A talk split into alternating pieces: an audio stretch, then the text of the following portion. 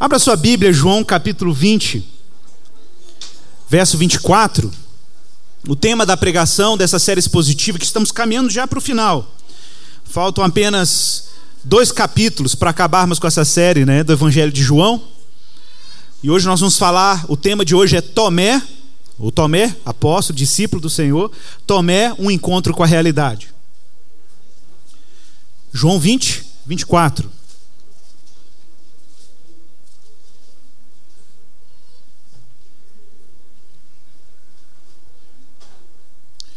E assim diz a palavra do Senhor.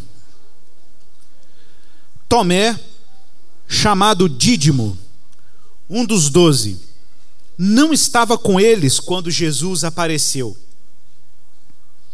Então os outros discípulos lhe disseram: Nós vimos o Senhor. Ele, porém, lhes respondeu: Se eu não vir o sinal dos pregos nas mãos, e não puser o meu dedo ao seu lado, de maneira nenhuma eu vou crer nisso. Oito dias depois, os discípulos estavam outra vez ali reunidos, e Tomé estava entre eles. Estando as portas trancadas, Jesus chegou, colocou-se no meio deles e lhes disse: Shalom Aleichem, paz seja convosco. Depois disse a Tomé: Coloca aqui o teu dedo e vê as minhas mãos. Estende a tua mão e coloca-a no meu lado. Não sejas incrédulo, mas crente. Tomé lhe respondeu: Senhor meu, Deus meu. E Jesus lhe disse: Ah, porque me viste e creste? Bem-aventurados ou felizes os que não viram e creram. Jesus, na verdade, realizou na presença de seus discípulos ainda muitos outros sinais que não estão registrados neste livro. Estes, porém, foram registrados para que possais crer que Jesus Cristo Jesus é o Cristo, Filho de Deus, e para que crendo tenhais vida em seu nome. Oremos. Pai, em nome de Jesus, essa é a tua palavra, é o santo evangelho é a história do Verbo de Deus, de Cristo, é o testemunho da ressurreição, é o testemunho da crucificação, do triunfo de Jesus sobre o pecado e a morte. Ó Deus, e nós pedimos ao Senhor graça, porque não é fácil falar da tua palavra, Deus. Porque somos meros pecadores, pessoas carentes da tua graça, dependentes da tua, da tua inspiração. Então faça jus à tua palavra, faça jus a tarefa de anunciar Cristo e tornando Cristo glorioso. Que nós, homens, não sejamos tropeço, impedimento para que essa verdade seja exposta e comunicada da forma que ela deve ser feita. Que nós, ouvintes ou falantes, sejamos igualmente inspirados raptados pelo teu espírito, que o Senhor nos conduza a essa verdade, que o Senhor responda às inquietações do nosso coração, do nosso espírito, a dificuldade que temos de discernir a verdade que está depositada em Jesus. Que o Senhor ilumine os nossos olhos, que o Senhor ilumine a nossa mente, para que possamos abraçar a Cristo do jeito que ele se revelou e que o Senhor conceda vida a esse coração nosso, Pai, teimoso. Coração, ó Pai, que é resistente a essa verdade. Que o Senhor dê contrição, sensibilidade para discernir aquilo que está aí contido nesses eventos que foram narrados, Pai. É a nossa oração em Jesus, dependentes da tua graça. Amém. amém. E amém. Irmãos, nós falamos desse texto numa série aqui na igreja, antes de voltarmos para essa série de João, numa série que nós fizemos no período da Páscoa, sobre o Messias. E, e eu falei um pouco sobre esse encontro de Jesus com Tomé. Na verdade, nós falávamos sobre o trecho inteiro, que foi pregado domingo passado, quando o pastor Guilherme mencionou aqui esse encontro, essa aparição de Jesus, quando os discípulos estavam ali cerrados fechados dentro de uma casa com medo dos judeus, porque eles não, eles não tinham discernido ou entendido, ou não tinham tido nenhuma consciência do fato que tinha acontecido, milagroso, Jesus ressuscitou. E essa notícia era uma notícia que ainda tinha que ser comunicada de forma clara. Maria Madalena vê Jesus ressuscitado, corre para casa onde os discípulos estavam com medo, ali trancados, as sete chaves, com pavor de serem os próximos a serem crucificados depois de Jesus. E de repente, Jesus aparece na casa sem abrir a porta. Sem abrir a porta, Jesus aparece e diz em boa língua hebraica, como judeu, Shalom Aleichem. Se ele fosse árabe, diria Salam Aleikum, que é uma variante de Shalom Aleichem, né? Paz sobre vós, paz sobre vocês. E aí Jesus anuncia a paz, os discípulos ficam assombrados, e de repente o cenário é do medo para a alegria. Do medo para a alegria. Do pavor, da tentativa de controle, da tentativa de administrar o medo da finitude, o medo da, do encontro com o risco de serem mortos, numa falsa interpretação de que Jesus estava encabeçando um projeto de conspiração política contra o poder do Império Romano, Jesus aparece. Jesus aparece e aquele que era, foi tido por morto, foi tido por alguém que tinha sido é, massacrado pelo poder do Império Romano, lembrando que a morte era um grande instrumento de controle dentro do império, por isso que existia uma coisa chamada crucificação. A crucificação era uma pena capital dentro do império, principalmente para os rebeldes políticos. Mas não era uma morte qualquer, a crucificação era uma propaganda. Porque quando você pendura uma pessoa numa cruz e faz isso em praça pública, é porque você quer dizer alguma coisa com aquilo. Você quer dizer com aquilo que quem tem o poder sobre a vida e sobre a morte é o Império Romano. O Império controlava os seus domínios, controlava as tentativas de rebelião política ou as tentativas de revolução por meio de um instrumento muito objetivo, que era a cruz. A cruz não era simplesmente uma punição, porque as punições aconteciam de várias formas, inclusive a pena capital, a morte. Mas quando a pena capital acontecia em forma de cruz, algo muito específico estava sendo dito por meio daquele instrumento. Esse é o destino de todo aquele que tenta conspirar ou se rebelar contra o poder do Império Romano. Crucificação, propaganda o que é surpreendente é que os discípulos estão temendo a morte da mesma forma. E de repente, Jesus, que aparentemente seria apenas mais um crucificado entre outros crucificados em Jerusalém, porque o que mais tinha era crucificado em Jerusalém. Jesus, diferente de todos os outros crucificados, Jesus ressuscita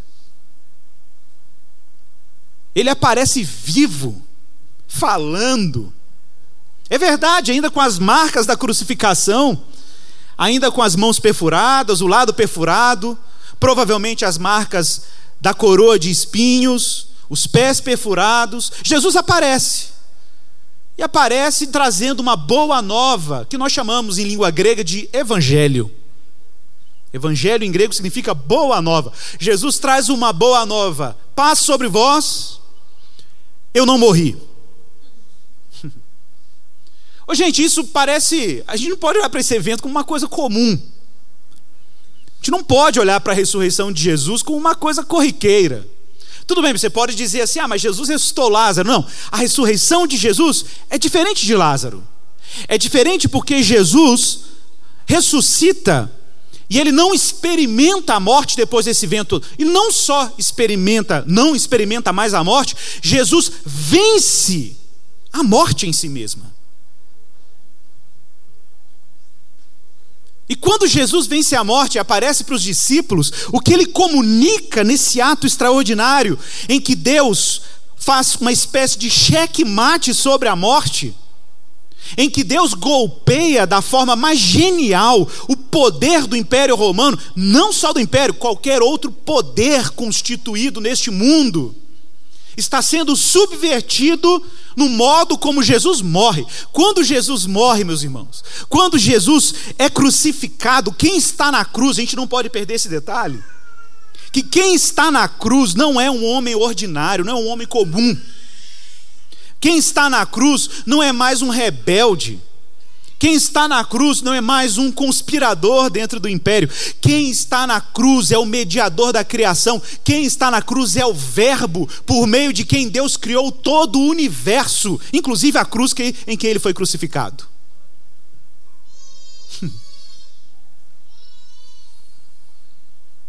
E Jesus abraça os poderes conspirando contra ele, porque no final das contas os rebeldes ali, o rebelde ali não era Jesus. No final das contas, o rebelde ali é o império que conspira contra Deus na cruz. E como eu já falei aqui na série do Messias, a coisa mais enigmática, mais apaixonante, na minha opinião, que existe olhando para Cristo, é que Deus Ô, gente, quantos amigos que você tem? Amigos ateus, agnósticos, céticos. Ou às vezes você que está me ouvindo aqui hoje é cético. E repito, você é muito bem-vindo a essa casa, porque nós acolhemos as dúvidas honestas das pessoas, a gente tem interesse na sua dúvida, na sua, no seu questionamento. E a dúvida do ateu é uma dúvida honesta, é a dúvida de todo ser humano. Se Deus é tão interessado no ser humano, por que, que ele não aparece? Quantas vezes você já ouviu isso? Quantas vezes eu já ouvi isso? Ou quantas vezes você já não fez essa questão? Olha, se Deus é tão interessado em que as pessoas o adorem, que as pessoas o sirvam, que o louvem, que estejam com Ele, por que, que Deus simplesmente não acaba com, meu, com o meu ceticismo, com a minha dúvida, com os meus questionamentos? Por que, que Ele simplesmente não aparece?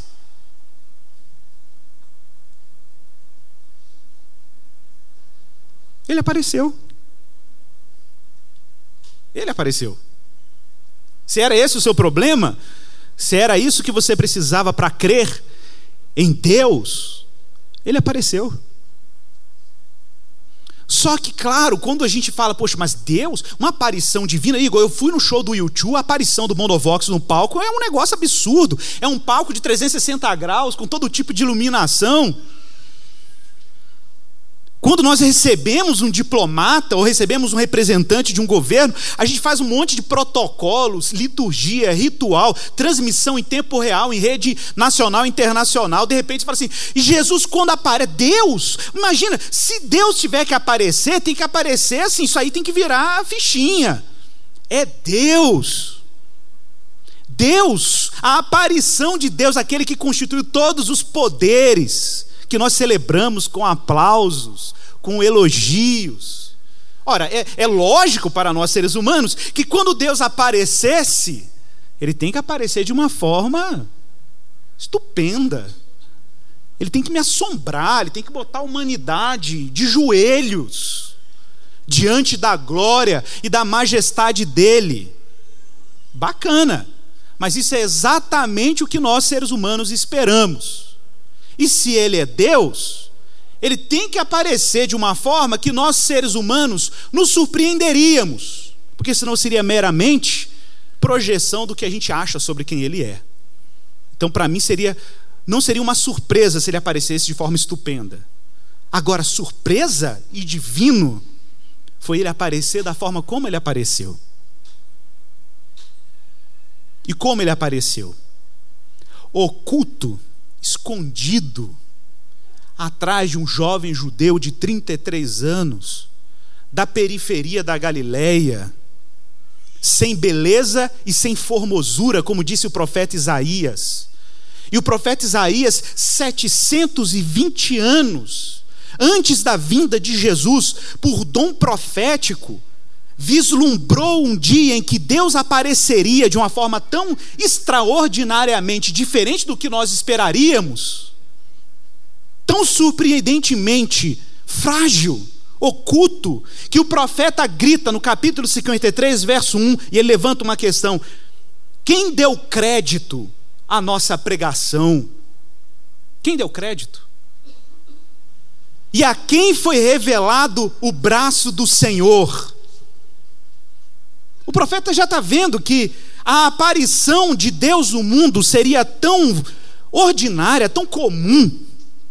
A aparição de Deus seria algo tão humilhante, tão além daquilo que a gente esperava de uma aparição divina, que as pessoas poderiam simplesmente nem dar crédito quando ele aparecesse. O profeta diz a quem foi revelado. Se ele diz a quem foi revelado o braço do Senhor, é porque para enxergar Deus na sua aparição você tinha que ser iluminado. Porque, claro, se ele aparecesse de forma né, apoteótica, se Deus aparecesse de forma extraordinária, da forma como nós esperamos de um astro, Seria fácil, Deus poderia te convencer por meio dessa aparição, você ficar tão impressionado como todos os imperadores faziam na época de Jesus, como todos os poderes, os faraós, os líderes do mundo antigo faziam.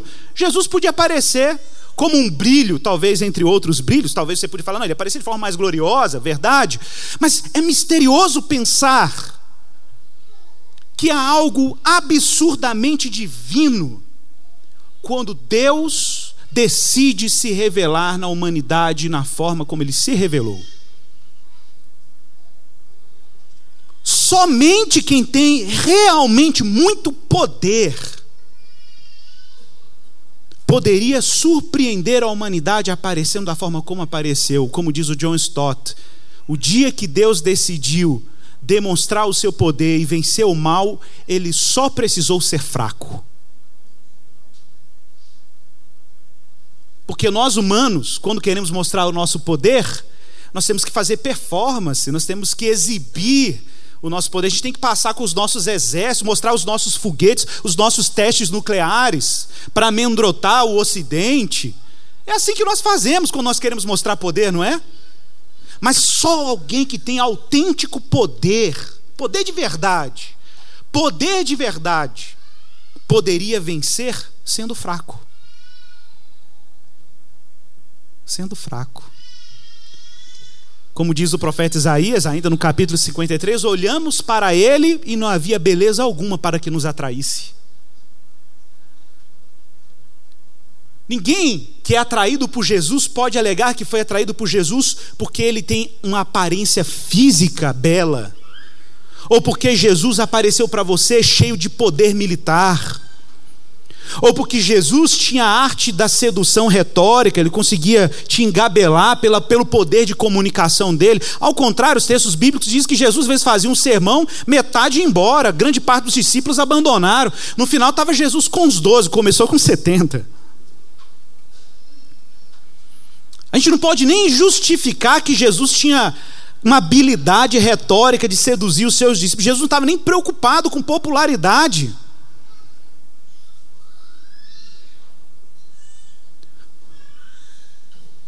Jesus dizendo: Olha, gente, ninguém vem a mim se o Pai não o trouxer. Os fariseus estão chamando Jesus de Beuzebu porque ele expulsava demônios. E aí Jesus fala assim: oh, pessoal, não fique preocupado, eu não estou em busca de popularidade. Jesus vem e diz: Olha, ninguém vem a mim se o Pai não o trouxer. Fiquem tranquilos. Olha, quem que pode afirmar um negócio desse? Só pode afirmar um negócio desse quem tem todo o poder. Só quem tem todo o poder. Então, que incrível, porque se tem um salmo que diz que beleza e formosura estão diante dele, um outro vai dizer que não havia beleza nem formosura para que nos atraísse. É porque, de alguma forma, o Deus que é belo e formoso se escondeu atrás da feiura do Cristo. Então, como enxergar beleza e formosura divinas? Na face de Jesus. Como que você olha para Jesus e enxerga isso? Gente, João capítulo 1, como o nosso evangelho começou. A tese de João é: Jesus era o Verbo. O Verbo, ou a palavra, ou Logos, estava no princípio com Deus. E ele era Deus. Tudo que foi feito nesse universo que nós conhecemos foi feito por intermédio dele. E nada do que nós conhecemos viria à existência sem o Verbo de Deus, que é Deus. Mas uma coisa extraordinária aconteceu: o Verbo, a palavra de Deus, que é Deus, se fez carne e habitou entre nós. E virou gente comum, ordinária, que transpirava igual você, que tinha mau hálito igual você, quando acordava de manhã que fazia suas necessidades igual a você. Mas com uma única exceção diferente de você. É que o Criador do universo, olha que loucura o Evangelho, o Criador do universo, o sustentador de toda a vida, de todos os processos orgânicos, como nessa semana a gente está estudando, né, Beto, sobre provérbios aqui no IB, e aí o Pedro, que é aqui da igreja, que é médico, falou assim: gente, vocês não estão entendendo, a vida biológica é uma loucura. É, o homem, se você fizer uma análise bioquímica do corpo humano, o ser humano era para dissolver em água e carbono. e como que você está aí respirando, andando, olhando, complexos conexões neuronais, sentindo calor, frio, sede, comida, sabor, desejo. É um milagre. A existência humana é um milagre. E aí, Deus, que sustenta essa vida, vem revestido da vida que Ele criou, e habita entre nós, morre na cruz. E é óbvio que se Ele é o autor de toda a vida, ele também tinha poder para dizer para a morte: recua. A morte, em tese, estava acostumada a levar todo mundo para a sepultura. A morte estava acostumada a levar todos os homens, afinal, o salário do pecado é a morte. De repente, tem um homem que morreu, mas não era para ter morrido. Porque o salário do pecado é a morte, mas ele não tinha pecado. E mais do que isso, além de não ter pecado, ele era o autor de toda a vida. É como se a morte olhasse para Jesus, Jesus é um corpo estranho na morte. Jesus é uma anomalia. Jesus é um homem que a gente não pode matar, apesar de ter morrido. Mas a gente não pode destiná-lo, como diz o Salmo, né, não deixar o seu santo ver a corrupção. Jesus não se deteriora. Jesus se regenera pelo poder de Deus e pelo poder que ele tinha quanto Deus, e faz com que aquele corpo humano que ele carregou consigo ressurgisse junto com ele. E aí tem umas coisas engraçadas, porque no Evangelho de João nós temos aí vários sinais, desde o primeiro capítulo até agora. N.T. Wright conta oito sinais dentro dos evangelhos. O sétimo sinal é Jesus crucificado. O oitavo é a ressurreição dele.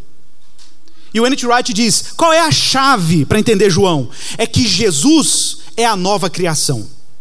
Se Deus fez o mundo em seis dias, como está em Gênesis, e descansa no sétimo, Deus está recriando o mundo em seis sinais de Jesus. E o sétimo, o descanso, é o sepultamento de Cristo.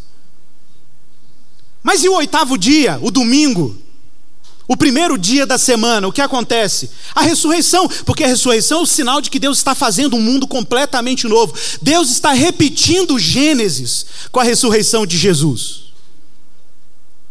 Por isso que no João capítulo 1 diz que ele era a luz dos homens. Porque no primeiro dia da criação Deus disse: haja luz.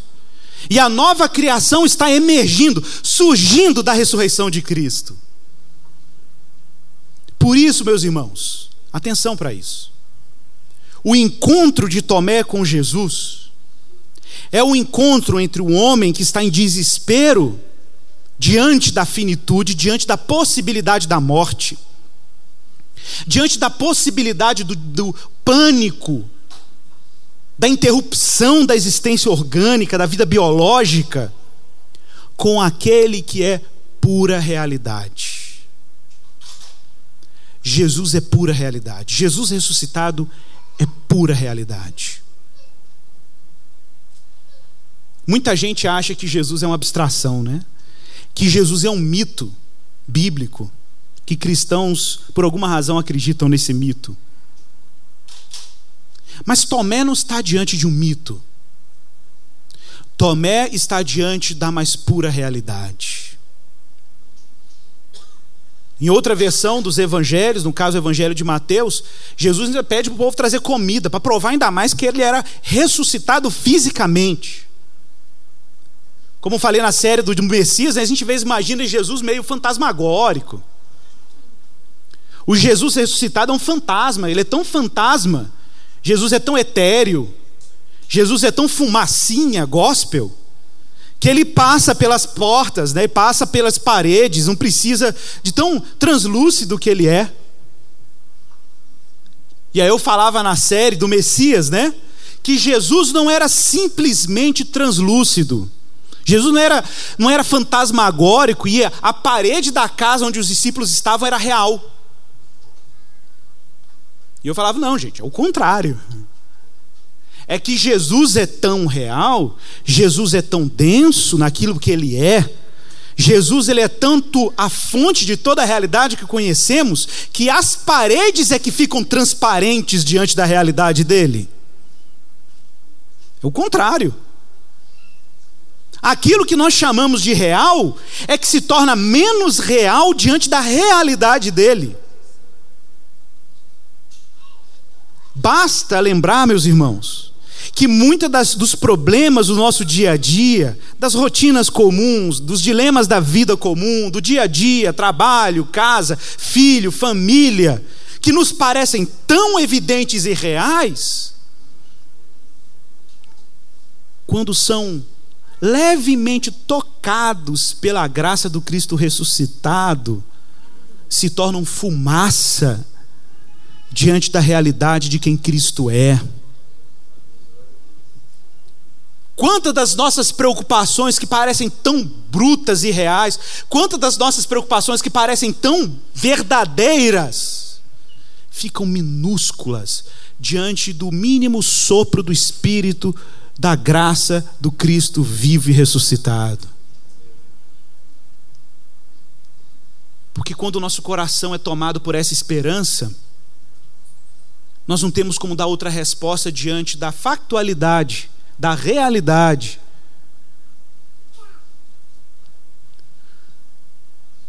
Do nosso Cristo vivo. Então, meu irmão, quando a gente encontra Jesus e Jesus aparece de forma real, como ele apareceu para Tomé,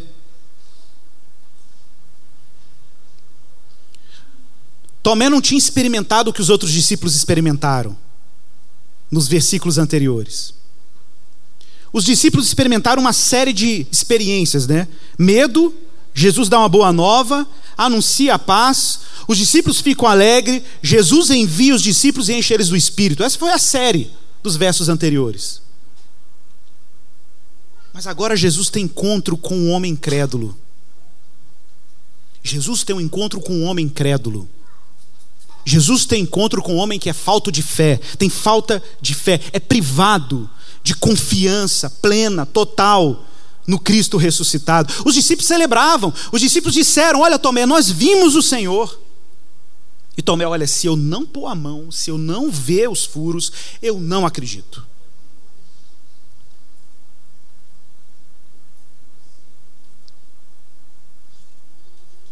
Se eu não ver as suas mãos com os sinais do seu sofrimento, eu não dou conta. Mas agora observe, o texto diz, no verso 26, que se passaram oito dias, ou seja, de um domingo ao outro. Jesus aparece no primeiro domingo aos onze, ou aos dez, que Judas estava disperso, e Jesus depois aparece no oitavo dia, de novo, exclusivamente para tratar com Tomé. Curiosamente, dessa vez Tomé estava reunido com os discípulos no oitavo dia, ou seja, no outro domingo. E de novo, Jesus aparece num domingo. Jesus aparece no primeiro dia da semana. Para manter aquilo que João está insistindo: Jesus é um novo Gênesis. Jesus é uma nova criação. Deus está fazendo tudo de novo. Deus está dizendo de novo: haja luz. Só que Deus está dizendo pelo verbo dele, pela palavra dele que é Cristo, haja luz pela ressurreição de Cristo. E não é à toa que a ressurreição de Jesus, como, como nós lemos nos dos dois últimos versos, Jesus ressuscitado é o último sinal, é o oitavo sinal. Depois do sábado, que é o descanso do seu corpo na sepultura, Deus faz um novo, um novo primeiro dia da semana. Um domingo como esse, Jesus aparece de novo ressuscitado agora para Tomé e os outros discípulos. E ele fala a mesma sentença. Shalom Alechem. Paz seja convosco.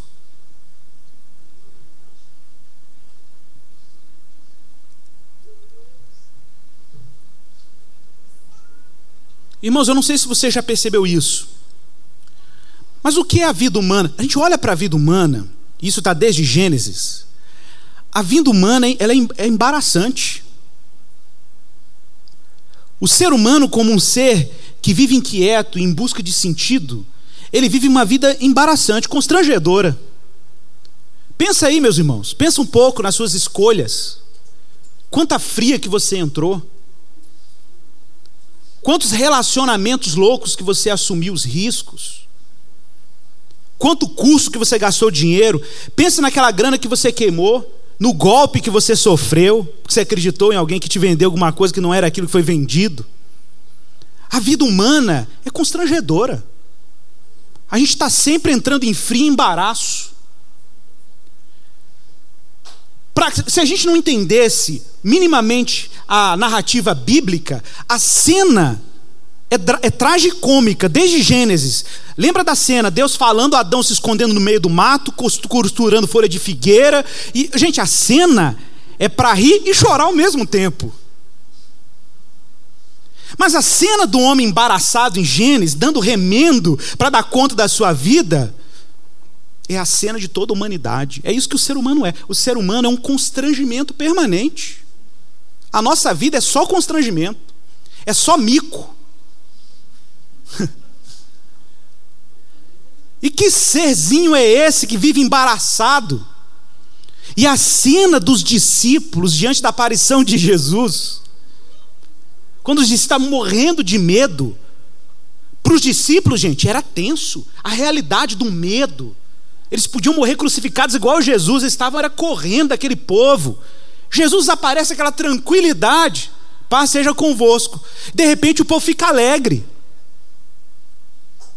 O povo fica alegre porque diante do Cristo ressuscitado, você começa a rir mesmo das, das picaretagens da sua vida. Você começa a rir dos medos constrangedores, das escolhas impensadas dos atalhos que a gente arruma na vida por causa do desespero, da falta de esperança, da falta de encontro com Cristo vivo, ou da falta do conhecimento desse Cristo ressuscitado. A gente está ali num limbo, né? Entre o sábado e o primeiro dia da semana. A vida do homem é isso. A vida do homem é um limbo, é um purgatório entre o dia de descanso e a segunda-feira.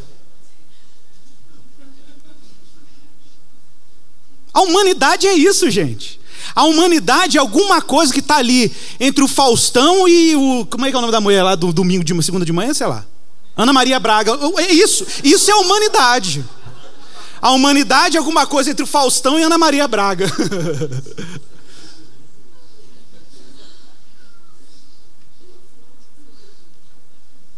Mas no primeiro dia da semana, Jesus nos salva dessa melancolia. Jesus nos salva dessa ansiedade implacável. Jesus nos salva do medo e do terror. Jesus aparece, essa frase, eu acho essa frase tão, apesar de ser tão corriqueira na Bíblia, né? Essa frase de Jesus chegando para Tomé e dizendo para Tomé assim: coloca aqui o teu dedo. Você imagina essa cena? Olha como isso é real.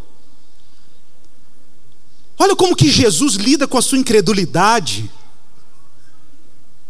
Jesus chega para Tomé e fala assim: ei, ei, ei, ei, coloca aqui o seu dedo. E Jesus apontando para aquele furo do lado dele.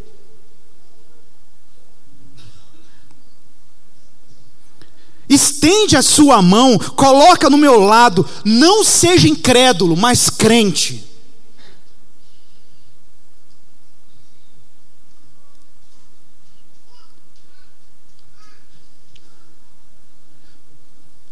E a gente fala que Tomé é meio que um símbolo, né? Você fala assim, ah, eu tenho fé de Tomé. Já virou até ditado popular, coitado do, do, Tomé, né? Mas não sei se você sabe, Tomé foi o único discípulo em toda a história do Evangelho de João que faz uma confissão explícita sobre quem Jesus é. Jesus está durante oito sinais, foram oito sinais que aconteceram ao longo do ministério de Jesus, dentro do Evangelho de João. Nós estudamos essa série meses. Meses, os discípulos chegam perto. Eu acho que ele é o filho de Deus, eu acho que ele é o profeta. E João deixou claro lá no primeiro capítulo onde que ele quer te levar dentro do evangelho, que ele é o verbo e ele é Deus. Mas os discípulos estão lidando com Jesus de forma muito, muito ordinária, porque é difícil enxergar a glória desse Deus Todo-Poderoso no corpo do Cristo crucificado. Ele come igual a gente. Os discípulos estão lá, os fariseus, mas esse não é o Jesus, filho de Zezinho, mecânico ali da esquina? Versão atualizadíssima, né? Como é difícil olhar para Jesus ordinário e enxergar no Jesus ordinário quem ele é.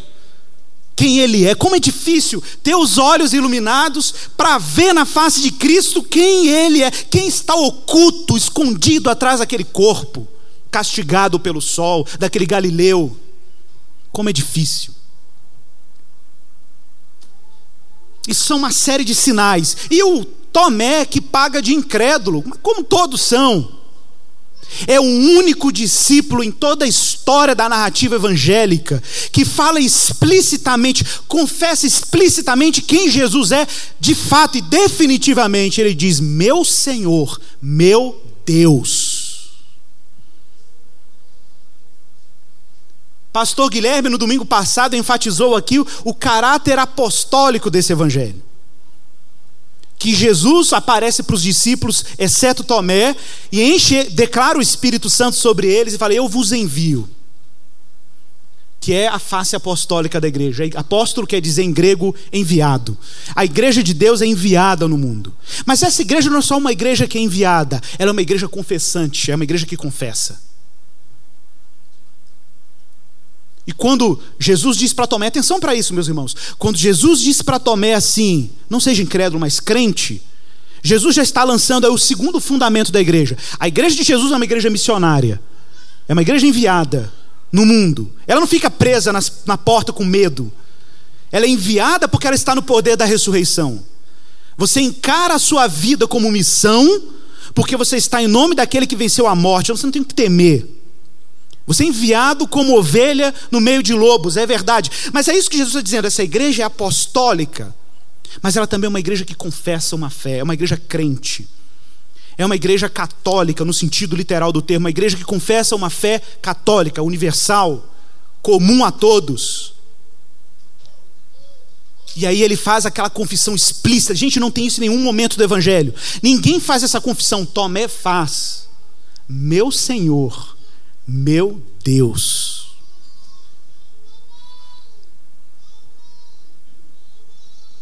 Muita gente poderia alegar, e muitos teólogos alegam isso. Não, isso não é possível. Ninguém tinha essa revelação clara ainda de Jesus naquela época. Mesmo com Cristo ressuscitado, ele falou, meu Deus, no sentido do susto que ele tomou. Ele viu Jesus e falou, ai, meu Deus. Ô, gente, no meio judaico, no meio judaico, existe um negócio chamado Kodesh Lashem, né, ou santificação do nome. Kiddush Hashem. Nenhum judeu fala santificação do nome. Por causa da santificação do nome, nenhum judeu fala o nome de Deus em vão. Eles têm medo. Então eles falam os céus, o eterno, Hashem, mas não fala meu Deus assim no susto. Isso na tradição judaica é impossível.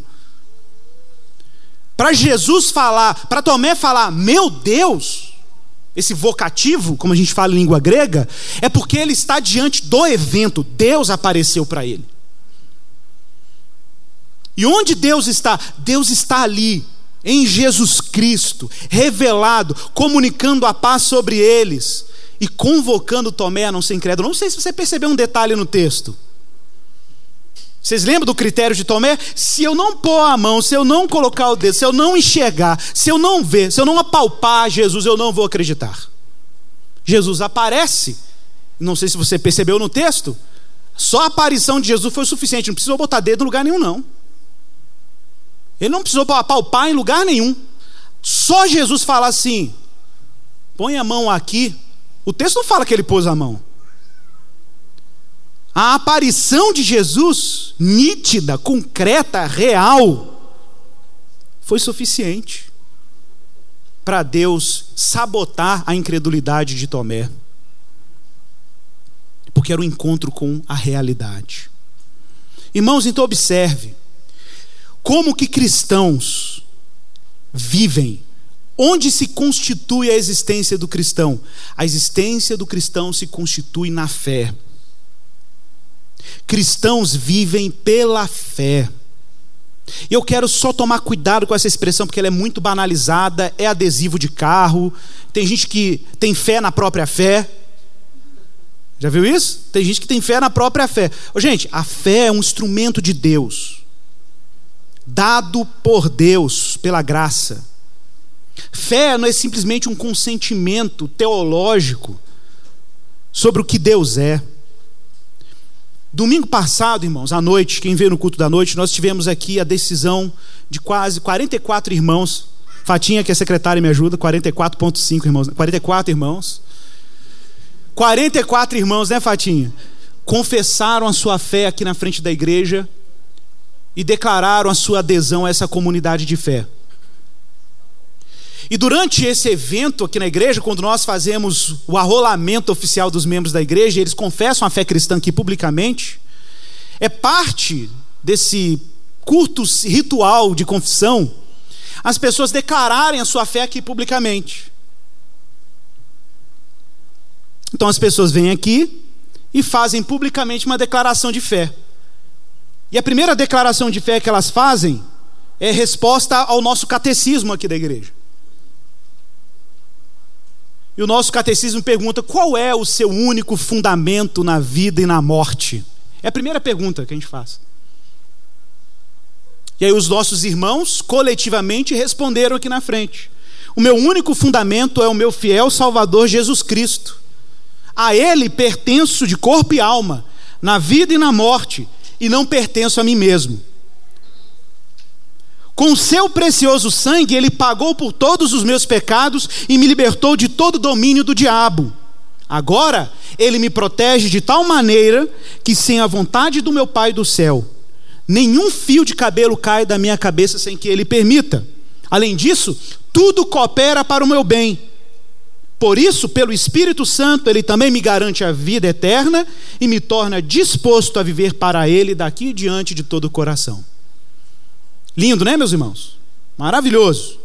Mas e se você, depois de acabar esse culto e fazer essa confissão, você fosse testado nessas palavras? O que, que você acha? E se depois de você fazer essa confissão, você experimentasse a sua vida até o limite da morte, ou quase perto do limite da morte? Hã? Eu estou tentando definir o que é fé. Pois é, isso aconteceu com dois irmãos que fizeram isso domingo passado imediatamente após esse evento. Duas irmãs, a Marcinha e a Pri, que estão ali. Marcinha foi levar a Pri em casa. Eu fiz isso várias vezes. Dei carona para a Pri quando ela fazia o IBE aqui, que ela morava perto da minha casa em Contagem. As duas pararam o carro ali na frente da casa da Pri, a Marcinha. Chegaram alguns elementos, renderam as duas. Mandaram as duas irem para trás do carro da Marcinha e levaram as duas para o meio de um matagal lá em Neves. E foram ameaçando elas daqui até lá.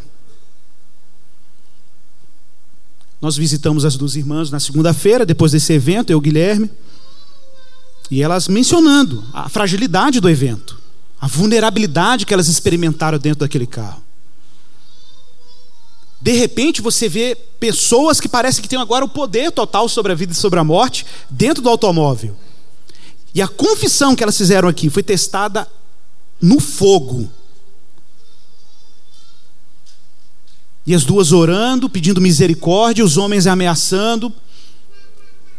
E no meio do matagal, pela graça de Jesus, o Senhor as livrou da morte. Largaram as duas lá, foram embora, debaixo de várias ameaças.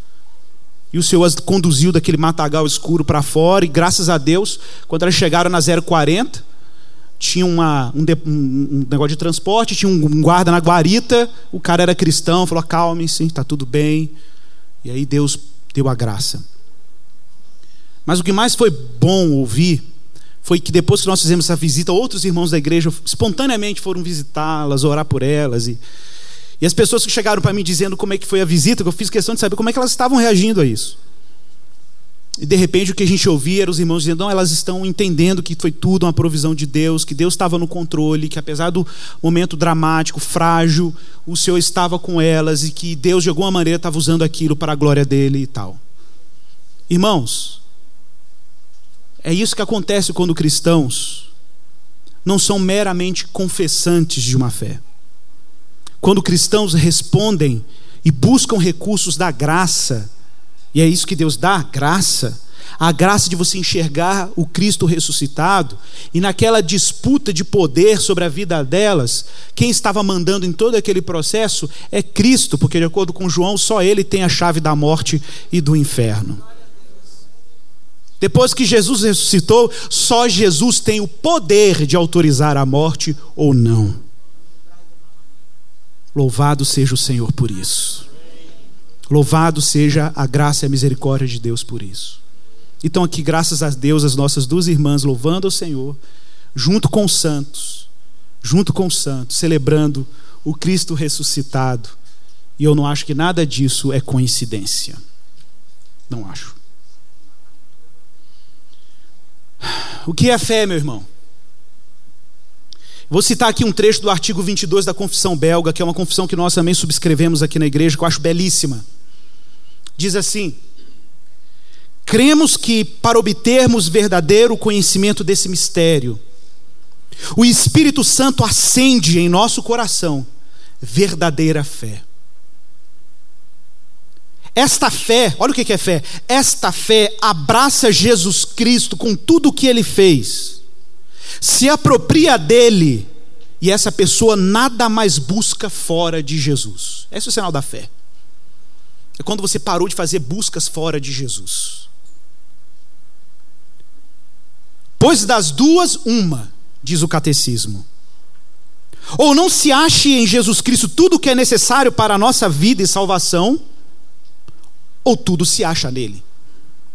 E então, aquele que possui Jesus Cristo pela fé, tem a salvação completa. Dizer, porém, que Cristo não é suficiente, mas que além dele algo mais é necessário, significaria uma blasfêmia horrível, pois Cristo seria apenas um Salvador incompleto. Então o que é fé? É entender e crer e confiar que nós achamos tudo que é suficiente em Cristo. E se existem buscas paralelas, nós precisamos renunciar às buscas paralelas, porque ou nós encontramos tudo em Cristo ou não encontramos nada em Cristo. Amém, meus irmãos? Eu queria encerrar essa pregação citando aqui Romanos capítulo 6, verso 3. Romanos 6, 3. Quiser abrir a sua Bíblia.